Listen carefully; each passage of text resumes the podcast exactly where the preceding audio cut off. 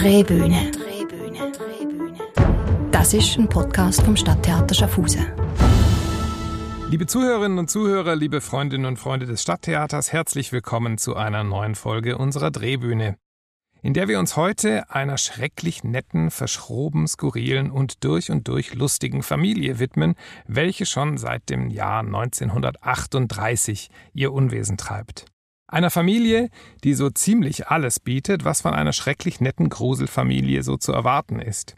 Im Zentrum das Ehepaar Gomez und Morticia. Er spricht mit Vorliebe Spanisch, was seine Frau zu erotischen Kommentaren auf Französisch treibt. Sie sind Besitzer eines verwunschenen Hauses, in dem die Vorhänge zuzuziehen sind und in dem das Leben meist erst dann so richtig Fahrt aufnimmt, wenn die Dunkelheit aufzieht. In der Küche eine mit allen Wassern gewaschene Großmutter, die alles Mögliche auf den Teller bringt, was nicht bei drei auf dem Baum ist.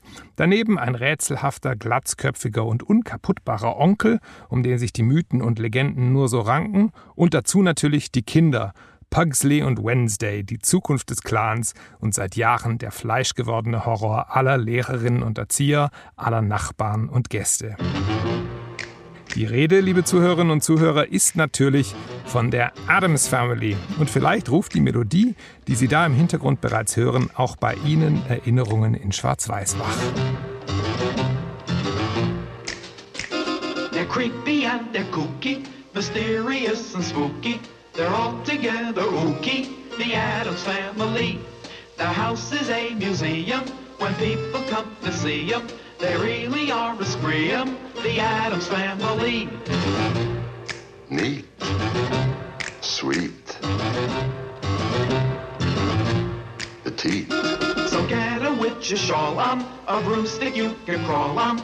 We're gonna pay a call on the Adams family. Was Sie da eben hören konnten, liebe Zuhörerinnen und Zuhörer, das war die Titelmelodie der beliebten US-amerikanischen TV-Serie The Addams Family, die erstmals 1964 im amerikanischen Fernsehen zu erleben war und auch im deutschsprachigen Raum ab 1970 immer wieder über die Bildschirme der dritten Programme lief und bis heute Kultstatus genießt. Doch die Adams Family geht noch deutlich weiter zurück. Sie ist benannt nach ihrem Erfinder, dem amerikanischen Cartoonisten Charles Adams, der 1912 geboren wurde und bereits ab 1938 Cartoons im Magazin The New Yorker veröffentlichte. Die beliebtesten dieser über 1000 Cartoons waren eben jene mit der Adams Family, wohl aufgrund ihres morbiden Humors und ihrer verschrobenen Charaktere, die, obwohl sie Gestalten der Dunkelheit sind, ungeheure Sympathieträger wurden. Nach der Verfilmung der Serie in den 1960er Jahren wurden rund um die Adams Family immer wieder neue Geschichten erfunden. Allein in den 1990ern entstanden drei Hollywood-Filme, eine neue TV-Serie und eine neue Zeichentrickserie. 2019 und 2021 erschien jeweils ein neuer animierter Kinofilm mit prominenten Synchronsprechern Heute gibt es Computer- und Handyspiele mit der Adams Family, die gibt es allerdings schon seit den 1990er Jahren. Und in einem Monat erscheint auf Netflix der nächste und neueste Spin-off des Adams Family Kults in Form der von Tim Burton inszenierten Serie Wednesday, in der unter anderem Catherine Zeta-Jones als Morticia Adams zu erleben ist. Auf der Theaterbühne erschienen die Figuren der Adams Family erstmals im Jahr 2010, als das Adams Family Musical von Andrew Lipper am Broadway Premiere feierte. Diese Musical-Fassung wurde dort weit mehr als 700 Mal gespielt und wurde in der Folge für etliche Preise und Auszeichnungen nominiert, kam ins Londoner West End und ist inzwischen weltweit auf der Bühne zu erleben, am 19. und 20. November auch in Schaffhausen. Denn da zeigen wir Ihnen die deutschsprachige Tourneefassung von Frank Serr, demselben Team, das uns bereits 2019 mit dem Chaplin Musical begeisterte. Sie sehen es also, liebe Zuhörerinnen und Zuhörer, die Adams Family ist nicht wegzudenken aus unserer kollektiven kulturellen DNA. Und jetzt freue ich mich darauf, mit dem Regisseur des Adams Family Musicals, Dirk Hinsberg, darüber zu sprechen, warum es diese gruseligen Außenseiter, diese abschreckenden Charaktere nach wie vor und immer noch sympathisch sind. Hallo, ich bin Dirk Hinsberg. Äh, ich bin ein Schauspieler, Sänger, Musicaldarsteller aus dem Ruhrgebiet in Deutschland und ich bin momentan mit unserer Company auf Tour mit der Adams Family, wo ich auch ein wenig Regie gemacht habe. Ah, das ist aber wahrscheinlich geringfügig untertrieben. Ähm, Dirk, du bist ja nicht zum ersten Mal äh, in Schaffhausen zu Gast. Wenn ich richtig informiert war, warst du im Cast des Chaplin Musicals 2019 bei uns. Ähm, du hast da, glaube ich, den Filmproduzenten gespielt von, von Charlie Chaplin. Kann das sein? Ist das richtig? Das ist richtig, ja. Äh, mit Chaplin war ich in Schaffhausen vor ein paar Jahren, davor auch mit Saturday Night Fever, wenn ich mich richtig erinnere. Und dementsprechend ist die Adams Family das dritte Mal für mich in Schaffhausen. Welche Erinnerungen hast du an Schaffhausen? Gibt es da irgendwas, was, was geblieben ist, so konkret? Irgendeine Anekdote, die du mit uns teilen willst? Äh, Erinnerung an Schaffhausen ist tatsächlich äh, das Theater, die Hinterbühne kommt mir in, in den Sinn. Von der Stadt habe ich leider nicht allzu viel gesehen, weil die letzten Termine waren alle sehr knapp, nennen wir es mal so. Das war wirklich eine Anreise, Spielen und äh, direkt ging es weiter, weil die Tour sehr knackig geplant war. Äh, dieses Mal ist es anders, weil wir sind zwei Tage in Schaffhausen und ich hoffe, auch ein bisschen was von der Stadt sehen zu können. Ja, das müssen wir auf jeden Fall möglich machen. Du musst auf jeden Fall zum Rheinfall gehen und auch natürlich auf den Munot. Das sind so die zwei Wahrzeichen, die wir ähm, in Schaffhausen haben. Munot, direkt notiert. Sehr gut. Bevor wir über das Adams Family Musical sprechen, möchte ich natürlich unserem Publikum die Möglichkeit geben, dich persönlich kurz ein bisschen kennenzulernen. Dazu stellen wir dir unsere beliebten Gretchenfragen. Oi. Die Gretchenfragen. Dirk, die erste Frage lautet Zeitreise. Du kannst für einen Tag in die Haut einer wichtigen Person der Theatergeschichte schlüpfen. Wer möchtest du gern sein? Ui, ui, ah, ah, ah. Richard Burton äh, in London als Hamlet. Sehr schön. Das ist, die Fragen sind unbedingt so zu stellen, dass sie nicht vorbereitet sind. Da wird nämlich das, das, äh, das spontane äh, und nicht das rationale Gehirn aktiviert. Richard Burton, sehr schön. Kommt vielleicht dann auf die andere Frage, die ich dir später stellen wollte, zurück, ob es eine Traumrolle gibt, die du unbedingt mal noch spielen willst. Wäre das der Hamlet oder? Äh, nee, nee, nee. Also äh, für den Hamlet bin ich äh, eigentlich auch schon zu alt. Ich, äh, ich gehe jetzt knackig auf die 50 zu und der Hamlet ist ja dann doch eher, äh, sollte in Richtung jugendlich gehen. Eine Traumrolle. Uff. Es gibt einige Rollen, die, die bestimmt interessant wären und die ich gerne machen würde. Jetzt ad hoc würde mir nichts einfallen. Nee, da kann man nichts Genaues sagen. Solange das Buch interessant ist und die Leute, mit denen man arbeitet, kann alles gut und spaßig sein. Das ist eine sehr, sehr positive Einstellung. Man kann auch sagen, die Traumrolle ist immer die nächste. Die ja, das zukommt. ist so eine Standardantwort. die, die will man dann auch nicht immer geben. Und äh, wer weiß, was dann nach der nächsten Rolle kommt und dementsprechend, nee, also es wird erstmal alles genommen, was kommt und dann schauen wir, ob es eine Traumrolle ist. Gut, machen wir weiter mit Theateranekdoten. Im Erdboden versinken. Was war der peinlichste, schlimmste oder vielleicht unglücklichste Moment in deiner Laufbahn äh, als Darsteller auf der Bühne? Äh. Gibt es da irgendwas ganz, ganz Lustiges oder, oder Komisches, was mal vorgefallen ist? Also lustige Dinge gibt es eine Menge. Das passiert immer was, vor allem wenn man halt ein Stück über längere Zeit spielt. Ähm, ich kann mich erinnern, dass zu einer Premiere ähm, ich in einem neuen Haus äh, nicht zum Auftritt gehen konnte. Ich war auf der Toilette eingeschlossen. Die Türen waren neu und beim Betreten der Einrichtungen äh, sind die, die Handgriffe rausgefallen aus der Tür und, und leider so, dass man sie nicht wieder reinstecken konnte und dementsprechend war die Premiere etwas verzögert. Das heißt, die Kollegen standen auf der Bühne und haben gewartet, bis du befreit wurdest aus der Toilette. Die haben gewartet und keiner hat mich rufen und klopfen gehört, weil ich dachte, ich schaffe das kurz vorher noch. Und wie gesagt, dann hat es sich ein wenig verzögert, aber es ist an sich alles gut gegangen. äh, Im Umkehrschluss sagt man ja, verweile doch, du bist so schön, wenn etwas ganz besonders toll ist. Ähm, was war die bisher unvergesslichste ähm, Erfahrung, die du machen konntest auf der Bühne? Ja, das ist so ein bisschen jetzt wie mit der Traumrolle. Man kann nicht nur einen Punkt raussuchen, ohne dann nicht irgendwie einen anderen zu vernachlässigen. Ich kann sagen, äh, die letzte Produktion, in der ich gearbeitet hatte, war für mich äh, Himmel, weil es einfach wahnsinnig tolle Kollegen waren. Äh, das war eine wahnsinnig tolle Inszenierung. Das hat wahnsinnigen Spaß gemacht, diese Rolle zu spielen. Das war der Name der Rose bei den Domfestspielen in Bad Gandersheim. Und da war ich sehr glücklich gewesen und, und habe einen Riesenspaß gehabt. Welche Rolle hast du da gespielt? Das ist die, die Sean Connery-Rolle oder? Nein, oder? nein, nein, ich war Remigius heißt die Rolle. Mhm. Das ist äh, ähm, ein nicht ganz äh, äh, offensichtlicher Charakter, nennen wir es mal so. Ah, schön. Schön. Einfach mal das Buch lesen. Es äh, hat seine Längen, aber es ist auch sehr, sehr spannend und interessant. Gebe ich gerne weiter. Umberto Eco, der Name der Rose, unbedingte Leseempfehlung. Ähm, wie bist du eigentlich jetzt vom Darsteller? Du hast ja eigentlich Schauspiel und, und, und ähm, Musical studiert, ähm, bist in sehr vielen Produktionen aufgetreten. Ähm, wie bist du jetzt in Richtung Regie ähm, gewandert? Wie hat sich das vollzogen? Hm. Das waren äh, viele längere äh, Schritte über einen längeren Zeitraum. Also ich glaube, ich glaube, jeder Darsteller ist auch irgendwo ein klein bisschen Regisseur, genauso wie jeder Regisseur auch ein klein bisschen Darsteller ist. Und ähm, dann habe ich halt auch schon mal mit Kindern gearbeitet und dann habe ich auch schon mal eine Abendspielleitung übernommen. Und Jetzt mit der Adams Family speziell, dass äh, wir waren mit Chaplin tatsächlich äh, unterwegs auf Tour. Und es war auch in der Schweiz dass der Produzent halt erzählt hat, ja, wir machen auch bald die Adams Family. Und dann haben wir einfach nur ein bisschen rumgesponnen, welche Kollegen wir denn beide gleich kennen und welche äh, Kollegen dann auch in dieses Stück passen würden.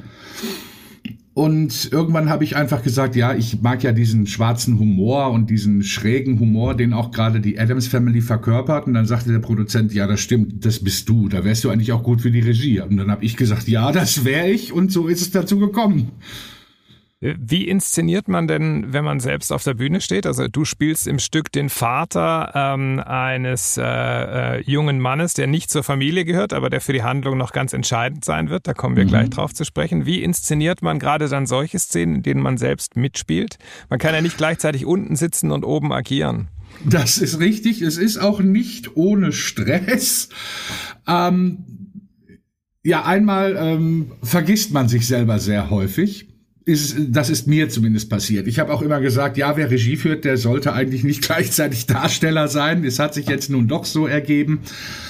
Ähm, es ist nicht einfach. In dem Fall hat es einfach alles super funktioniert, weil unser Choreograf, der auch mit im Ensemble ist, der Luca Graziosi, der hat äh, auf alles wirklich ein Auge auch mitgehabt und, und, und hat aufgepasst und äh, der hat da dermaßen tolle Arbeit geleistet, ähm, dass das dann doch einigermaßen auch funktioniert hat, behaupte ich.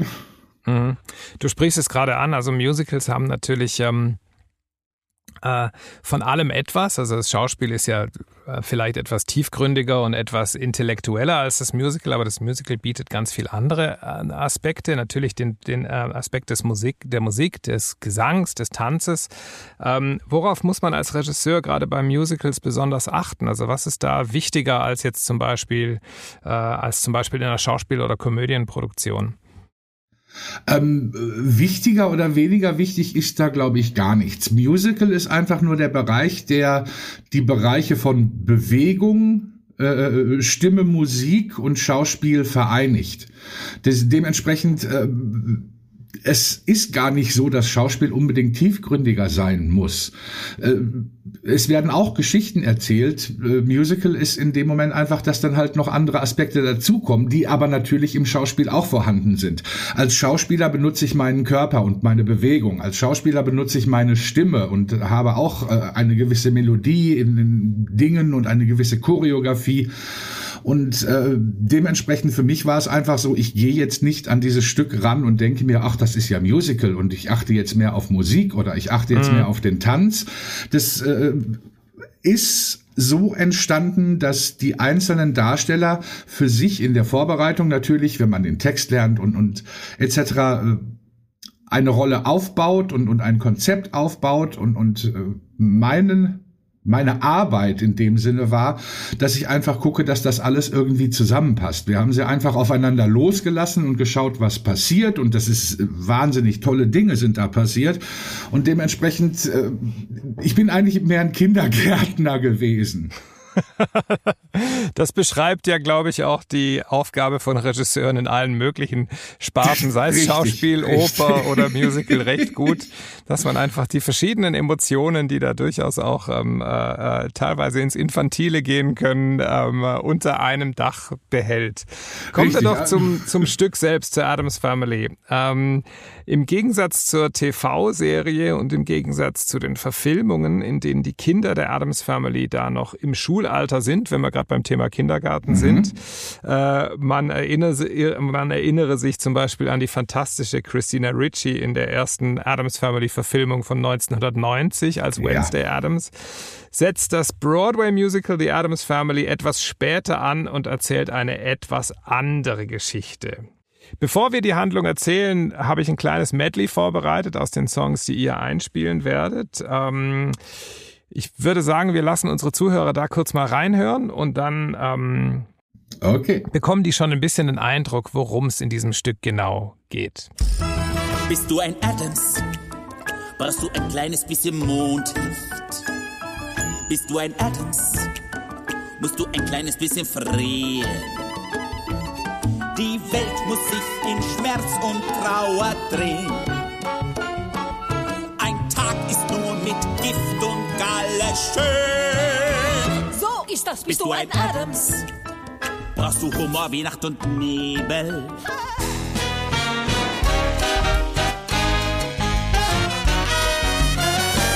No, no, c'est fermé. Sie ist abgeschlossen. Genau. Wir haben ein Problem. Sein Name ist Lukas. Lukas Beinecke. Und ich bin verliebt. Genau, die kleine Wednesday Adams. Wednesday wächst heran, ich kann's kaum glauben. Wednesday wächst heran, die Zeit verfliegt. Wann das wohl begann mit dem jungen Mann? Immer wieder stell ich mir die Frage, warum sie Wednesday wächst heran. Bevor man aufwacht, heißt sie Thursday. Dirk, unsere Zuhörer haben es an dem Medley schon angehört. Das Musical handelt vom Albtraum eines jeden Vaters. Das zauberhafte kleine äh, schaurige Mädchen Wednesday Adams ist erwachsen geworden und hat sich so wie das ist, wenn man erwachsen wird, verliebt. Und das ausgerechnet in einen vollkommen normalen jungen Mann. Magst du das etwas weiter ausführen? Ich denke, das ist damit schon ganz gut auf den Punkt gebracht. Ich meine, wer ein bisschen die Adams Family kennt und, und die Skurrilität dieser Familie und dieser Charaktere, der weiß, wenn da ein normaler Mensch mit in diese Handlung reinkommt, egal welche Handlung das ist, das kann nur unterhaltsam und lustig werden. Und äh, genau das ist dieses Stück halt. Äh, das setzt später ein, äh, die Charaktere sind immer noch sie selbst, aber es kommt dann halt dieser neue, unbekannte Faktor dazu, das Kind, das erwachsen wird und plötzlich ganz andere Dinge an sich entdeckt und, und dann kommen neue Menschen in das Leben der Adams Family und dann gibt es halt Chaos.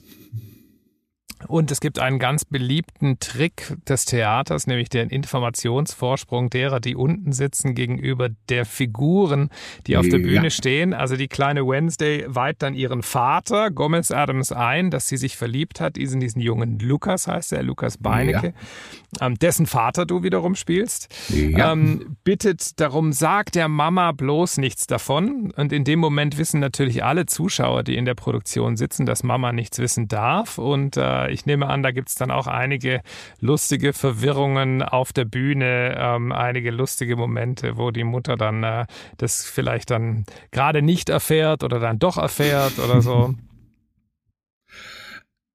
Ja, ich möchte jetzt nicht zu viel von dem Stück äh, selber verraten und äh, nicht, dass da irgendwie äh, Spannung verloren geht, wenn dann doch jemand hoffentlich äh, äh, schauen kommt in Schaffhausen oder in anderen äh, Theatern, wo wir noch zu Gast sind.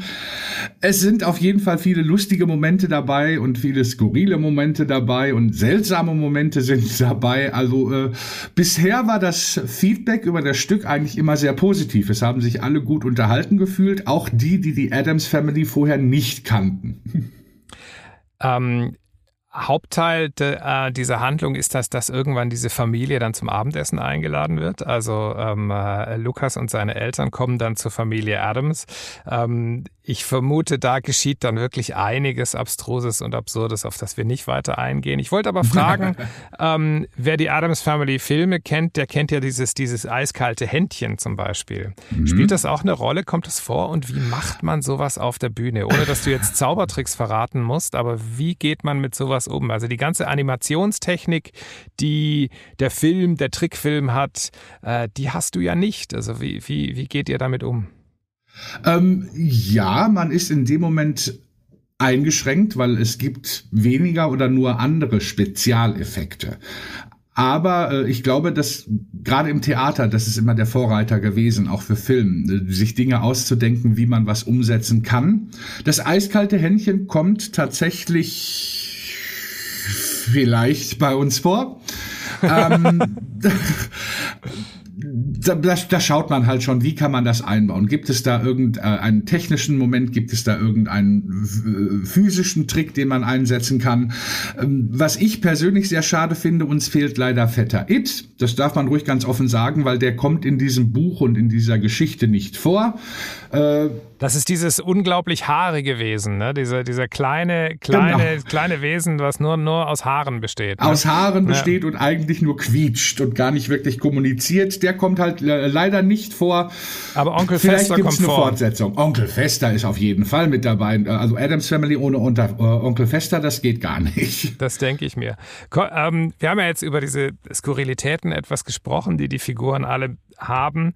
Äh, der Stoff spielt ja mit diesen Kategorien von normal und abnormal. Ähm, und in den 90er Jahren ist, glaube ich, die ähm, Garderobe von, von Morticia Adams und von Wednesday Adams so ein bisschen zum Kult geworden für so einen Gothic-Style äh, in, in der Kleidung. Ähm, heute reden wir viel über so Themen wie Body Positivity und alle sollen akzeptiert sein in der Gesellschaft und wir, man will niemanden ausgrenzen, ähm, ganz egal ob äh, äh, Herkunft, äh, ähm, Sexualität, Gender und so weiter. Warum ist das, die Adams Family gerade deswegen immer noch so aktuell?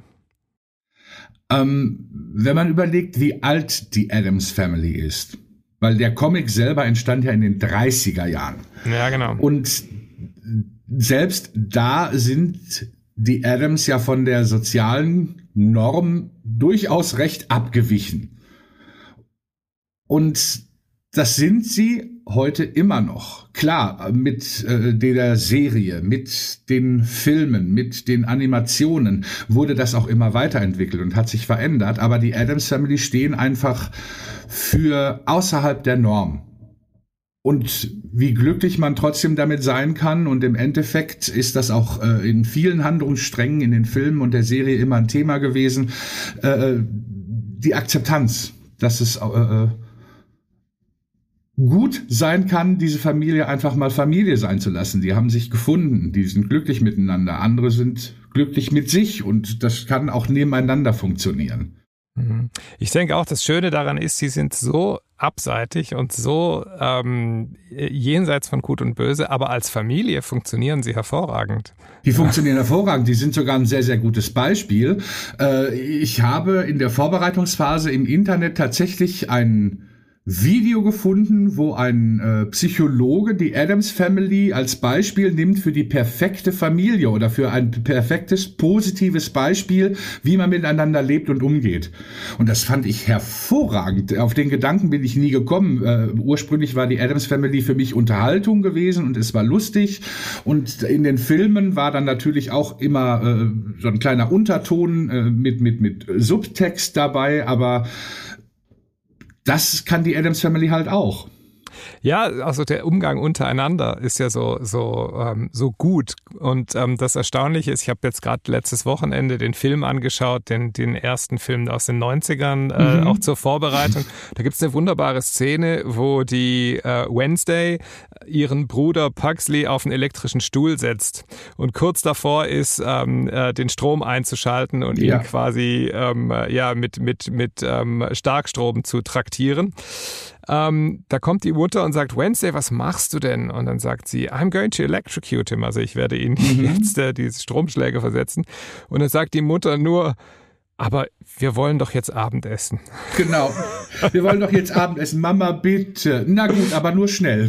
Nur ja, einmal. Genau. Also wirklich, ähm, wenn man, wenn man vom, vom eigen, von der eigentlichen Handlung absieht, ein hervorragendes Miteinander in der Familie, wo man dann ja. auf die Wünsche der Kinder eingeht, die Wünsche der Kinder respektiert, die Kinder so sein lässt, wie sie wollen und gleichzeitig die Kinder entwickelt. Also ja, das hat uns heute sicherlich viel zu sagen.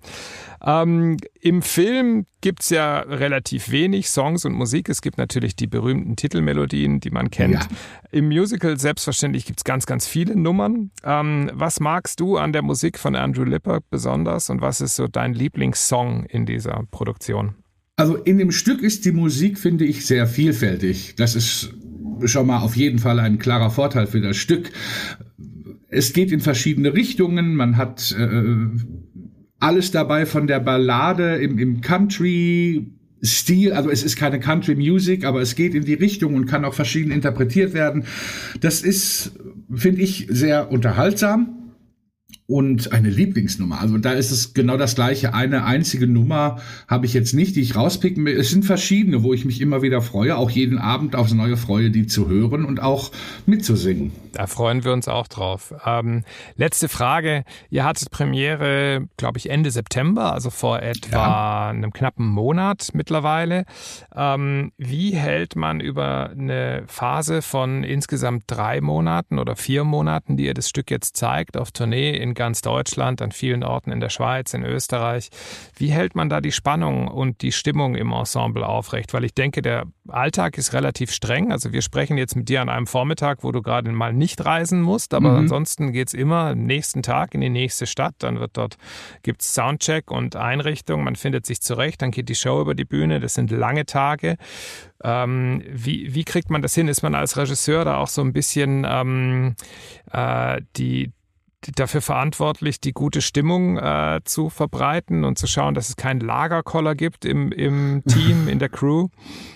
Ähm, ich würde fast behaupten, nein, es ist eher umgekehrt. Die Crew sorgt dafür, dass äh, äh ich keinen Lagerkoller bekomme oder dass mir langweilig wird. Ich meine, klar, es ist erstmal, wenn man jeden Abend in einem anderen, in einem anderen Haus, in einem anderen Theater ist, dann sind die Gegebenheiten jedes Mal anders. Dann hat man eine Stadthalle, dann hat man ein Stadttheater, dann hat man ein altes Kino. Es ist ja wirklich alles dabei und dementsprechend bleibt einem nichts anderes übrig, als aufmerksam zu sein. Und wenn man aufmerksam ist, dann bleibt man auch wach und dementsprechend bleibt das Stück lebendig und es entwickelt sich auch ständig weiter. Es ist nicht so, dass wir jetzt starr an dem festhalten, was wir äh, bei der Premiere auf der Bühne hatten. Es kommen dann immer noch Ideen dazu und, und, und äh, wir versuchen verschiedene Dinge. Äh, die Darsteller probieren sich aus. Was funktioniert besser, was funktioniert weniger gut und dementsprechend bleibt es lebendig. Sehr gut, dann freuen wir uns drauf, äh, von dieser Lebendigkeit eine kleine Portion abzubekommen. Das hoffe ich doch. Ähm, ich würde dir an dieser Stelle recht herzlich danken, Dirk, ähm, und äh, wir freuen uns sehr äh, am 19. und 20. November äh, euer Ensemble und die Adams Family mit vielen tollen Songs und sehr viel skurriler, skurrilen Grüßen aus der Gruft sozusagen bei uns auf der Bühne zu erleben. Äh, vielen Dank, dass du dir Zeit genommen hast und ähm, schönen Tag, Dirk. Dankeschön. Danke, danke für die Einladung, euch auch und viel Spaß mit der Adams Family. Ja, liebe Zuhörerinnen und Zuhörer, das war es fürs Erste mit unserem Podcast zu dieser schrecklich netten, verwunschenen Familie der Adams Family. Ich danke herzlich Dirk Hinsberg für das Gespräch und freue mich darauf, wenn Sie am 19. oder 20. November den Weg zu uns ins Theater finden. Es lohnt sich. In unserem nächsten Podcast, der am Sonntag, den 4. Dezember erscheint, spreche ich mit dem Regisseur, Pianisten, Kulturvermittler und Tausendsasser Christoph Hagel, dem Mann hinter Produktionen wie Flying Bach und Breaking Mozart, über vermeintliche Tabubrüche, über Hochkultur und Straßenkultur und über die Frage, wie man Jugendliche fürs Theater begeistern kann. Sowie natürlich, insbesondere, über seinen neuesten Streich, der bei uns im Dezember zu sehen sein wird, die Produktion Zauberflöte Reloaded. Bis dahin dahin wünsche ich Ihnen alles Gute. Bis bald im Stadttheater. Bleiben Sie gesund und herzliche Grüße. Drehbühne. Das ist ein Podcast vom Stadttheater Schaffhausen.